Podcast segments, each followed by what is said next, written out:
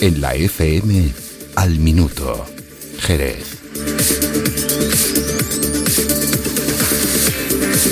Buenas tardes. María José García Pelayo espera que con su declaración de esta mañana en el Tribunal Supremo se terminen los años de calvario con el supuesto caso Gürtel. Es el resumen de la declaración que ha realizado esta mañana en el Tribunal Supremo sobre las diez y media que ha durado aproximadamente una hora 45 minutos. A continuación les ofrecemos la declaración íntegra realizada ante los periodistas, pero antes vamos a repasar el tiempo que hará en Jerez las próximas horas. Proacústica, gestión del ruido y bienestar sonoro patrocina el tiempo en Jerez. Y durante las próximas horas en Jerez vamos a tener cielos despejados, va a aumentar sensiblemente la humedad progresivamente desde las 2 de la tarde hacia en adelante. Ahora a esta hora tenemos 18 grados en Jerez de la frontera. Para las próximas horas vamos a tener cielos moderadamente despejados, alguna nube, algún claro y alrededor de las 20 horas de las 8 de la tarde tendremos en nuestra ciudad 13 grados centígrados.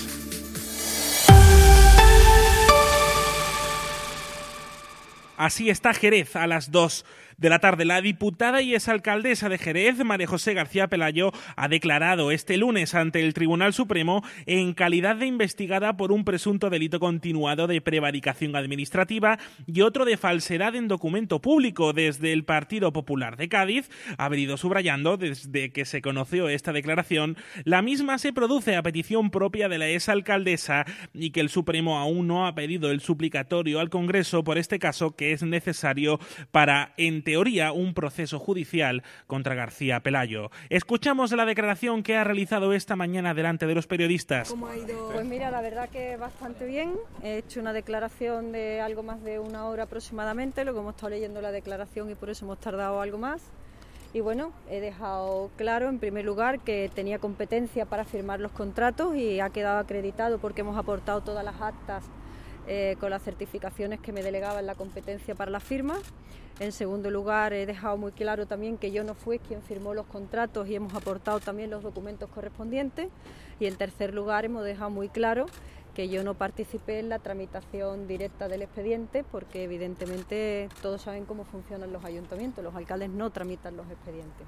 Así que espero que todo haya quedado claro y que bueno que finalice esto después de los nueve años que llevamos con este mismo asunto. Sí, diputada, en el auto de admisión aquí Ya está todo. no quiere hacer más declaraciones. Ya está, creo que es suficiente y muchísimas gracias, insisto, gracias por esperar. El alto tribunal abrió causa contra García Pelayo dada su condición de aforada en relación con determinados contratos administrativos realizados para la Feria Internacional del Turismo de Madrid en su edición de 2004, cerrados por el consistorio jerezano a empresas de la trama Gürtel como Special Events o Downtown Consulting por un importe de 355.000 euros.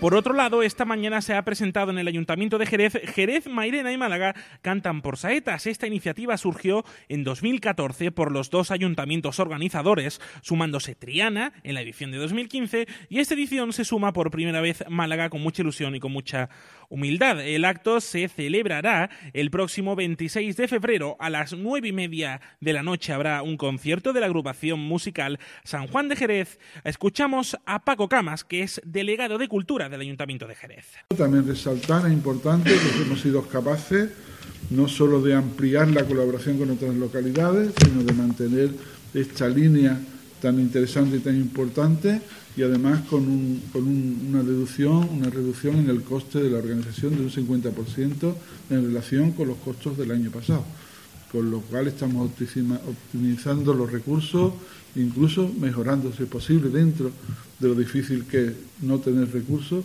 mejorar si cabe y de hecho en este año sí se hace la exaltación de la saeta por otro lado, la mecha del caso Holgado sigue presente en Jerez. El próximo viernes tendrá lugar en nuestra ciudad una manifestación para protestar por el cierre del caso hasta la comisaría de la Plaza del Arroyo de la Policía Nacional. Esta mañana ha tenido lugar en la Plaza del Arenal una concentración a las 11 de la mañana. Antonia Castro es la madre de Juan Holgado.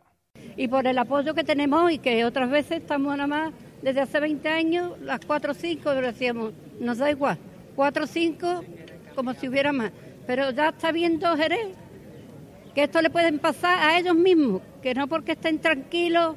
Yo estaba muy tranquila en mi casa cuando me llamaron. Lo que menos me esperaba yo era la muerte de él. Por eso lo que pedimos todo el mundo es que ya se haga justicia, que ya se haga justicia.